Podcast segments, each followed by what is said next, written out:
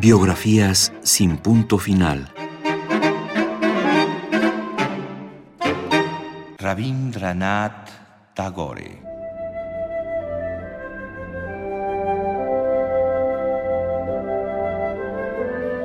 Una de las más grandes aportaciones de Rabindranath Tagore al mundo fue haber roto barreras entre pensamientos que hasta antes de él colisionaban constantemente, la filosofía oriental y la occidental, más particularmente entre Inglaterra y una de sus colonias, India. Rabindranath Tagore fue el menor de 14 hijos de una familia adinerada en Calcuta, hijo de un filósofo y religioso hindú educado en filosofía oriental como occidental. Tagore fue adepto a las artes desde niño. Se dedicó a escribir desde muy pequeño y publicó su primer libro a los 17 años, misma edad en que se mudó a Inglaterra, donde intentó estudiar leyes, pero nunca terminó su carrera. Rabindranath no era un mal estudiante, sencillamente el sistema de estudios no funcionó para él, como algún día discutiría con Einstein mientras hablaban de música. Deben existir elementos humanos mezclados con las composiciones, un pequeño campo donde podemos mostrar nuestra personalidad, como en el sistema de enseñanza musical en India. Nuestros compositores dan las reglas básicas de cada instrumento y dentro de esa misma línea, con ciertas libertades, el intérprete puede dar todo de sí con expresiones espontáneas del sentimiento que esta música le produce y así puede crear variaciones melódicas y de ritmo dentro de los límites y si nos mantenemos a la distancia adecuada de las leyes principales, podemos llegar a tener la más rica y completa expresión artística. Durante su estancia en Londres, a pesar de no terminar ningún curso de educación formal, Tagore no desperdició el tiempo. Fue ávido visitante del Museo Británico y en estas épocas comenzó a escribir su primer drama en verso, Bhagnadridai, el corazón roto. Bien es cierto que los métodos de enseñanza de la Universidad de Brighton no fueron los adecuados, pues el haber sido educado en casa por tutores particulares y el haber aprendido en los viajes que realizó de pequeño con su padre, no solo sobre ciencia, sino además filosofía, lo convertían en un ser humano que cuestionaba su realidad tanto como la ajena.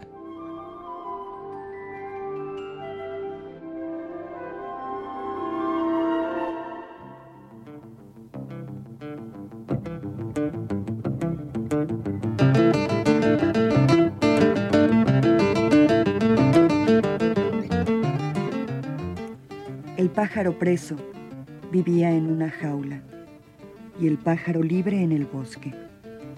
Se encontraron por azar.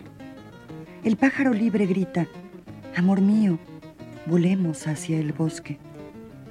El pájaro preso murmura, Ven aquí, vivamos juntos en la jaula. Entre estos barrotes podré extender mis alas, dice el pájaro libre.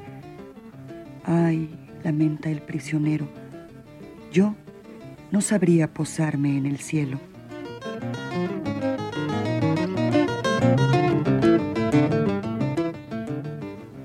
Amor mío, ven conmigo a cantar las canciones del bosque. Quédate junto a mí. Te enseñaré una música muy hermosa.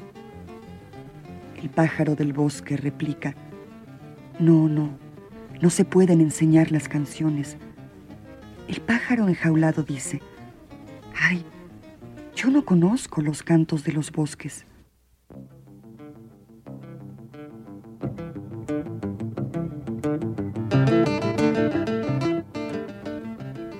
Tienen sed de amor, pero no pueden volar ala con ala. Se miran a través de los barrotes de la jaula, pero su deseo es inútil. Aletean y cantan, acércate más, amor mío. El pájaro libre grita, no puedo, las puertas cerradas de tu jaula me dan miedo. Ay, dice el cautivo, mis alas no tienen fuerza, han muerto.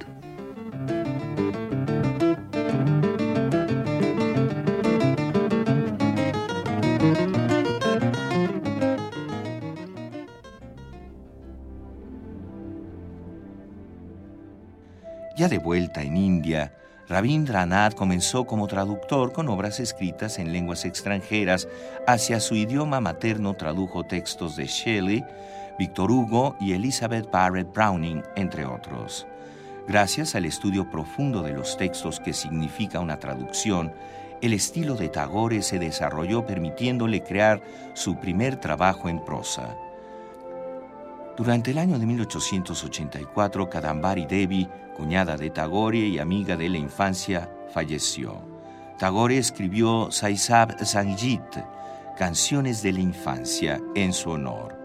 En esta publicación, Rabindranath mostró una gran capacidad imaginativa y presentó una serie de ideas que debían aún de cristalizarse al 100%, pero mostraban, sin lugar a dudas, el principio de su escritura romántica y del hombre amante de la naturaleza y el espíritu humano que demostraría ser. En el año de 1885, la primera recopilación de canciones de Rabindranath vio la luz. El paso de los años le permitió continuar desarrollando su arte, no solo la poesía y la música. Rabindranath incursionó en la dramaturgia con Raja Rani, El Rey y la Reina, su primera obra de teatro que dividió en cinco actos. Después de la publicación de su obra, Tagore comenzó a viajar más constantemente. Entre sus viajes pasó un verano completo en Shanti Neketan. También comenzó a involucrarse más con publicaciones periódicas. Comenzó con su sobrino una revista que fue publicada aproximadamente durante dos años y se convirtió en el editor de Bharati. En estas publicaciones, Rabindranath no solo colaboró con piezas literarias, cuentos cortos, poemas e incluso canciones. También las utilizó como medio de expresión política y en ellas habló sobre su descontento con las políticas británicas con respecto a la India. En 1899, Rabindranath se muda con su familia a Shantiniketan y funda la escuela donde plasma sus pensamientos. La fundación de la escuela le cuesta caro a Tagore no solo económicamente hablando, sino también de manera personal, ya que en esos años su esposa fallece. Tagore, quien en todos estos años no ha parado de escribir, crea el poemario Smaram, In Memoriam, donde honra y recuerda a su mujer como su pareja, pero más importante aún, como un gran ser humano. Un año más tarde, Rabindranath escribe Sisu, niño, para sus hijos esperando poder aliviar un poco el dolor por haber perdido a su madre. Esta obra se convierte indiscutiblemente en uno de los mejores trabajos poéticos escritos para niños, pues en ciertos momentos es tan fantástica la forma en cómo está escrito que parece escrito por un niño. Mientras Tagore participa en encuentros sobre la educación y los crecientes problemas entre musulmanes e hindúes, el clima de las acciones políticas tomadas por parte de los más radicales activistas se tornaba violento. Rabindranath Tagore decidió alejarse del activismo político preocupado por el posible desenlace de estas acciones. Renunció también a las revistas donde trabajaba y publicó una compilación de su prosa titulada Shanti Niketan. Los ingresos generados por esta publicación los donó en su totalidad a la escuela.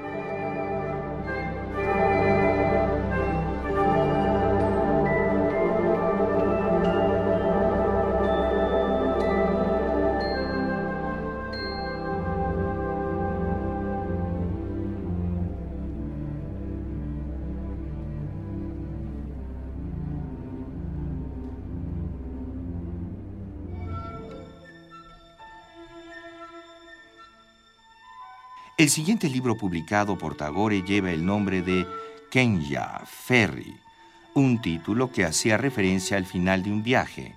Tagore sufría una suerte de crisis espiritual al momento de escribirlo. En los últimos años, su esposa, su padre y su hijo habían fallecido. La crisis en su país crecía en tanto a número de involucrados como a nivel de violencia. Al poco tiempo de la publicación de Kenya, Tagore reanudó sus viajes durante el recorrido a Londres, tradujo su poemario Gitanjali, que entregó a William Rothenstein, quien tras leerlo y mecanografiarlo entregó una copia a William Butler Yeats, Stotford Brooke y Andrew Bradley. Todos, sorprendidos por el trabajo poético de Tagore, decidieron organizar una lectura de los poemas en Cambridge, a la que asistieron grandes figuras de la literatura de aquella época. Después de esta presentación, la fama de Tagore se extendió a toda Europa. En el año de 1913, Rabindranath Tagore recibió el Premio Nobel de Literatura. El galardón le valió fama inmediata a nivel mundial al poeta. A partir de ese momento, la mayoría de su obra se tradujo al inglés y comenzó a viajar dictando lecturas. Los viajes ampliaron aún más el panorama de Tagore sobre el mundo. Este aprendizaje se vio reflejado en su obra siguiente, Balaka, Purabi y Mahua. El poeta seguía reflejando en su obra aquella imaginación que con Saisab Sanjit, pero esta vez con una visión más amplia de lo que significaba la vida, la obra de Tagore podía definirse como la transmutación poética de la teoría de la evolución creadora o fuerza vital del filósofo Henri Bergson. Detenerse es morir. Vivir significa seguir avanzando. Pararse es muerte, es falsa. El movimiento es vida, es verdad. Los últimos años de su vida los dedicó sobre todo a la poesía y a la retrospección, convirtiéndose así en un cronista de la vida diaria. En sus obras destacaba la ruptura que la vida representa consigo misma la fluidez de sus versos habían alcanzado el nivel máximo que Rabindranath Tagore llegaría a escribir. Tagore murió el 7 de agosto de 1941 en un cuarto de la casa donde pasó sus primeros años. Uno de los últimos poemas que Rabindranath escribió tenía entre sus versos La última recompensa que llevó a la casa de sus sueños fue el inquebrantable derecho a la paz.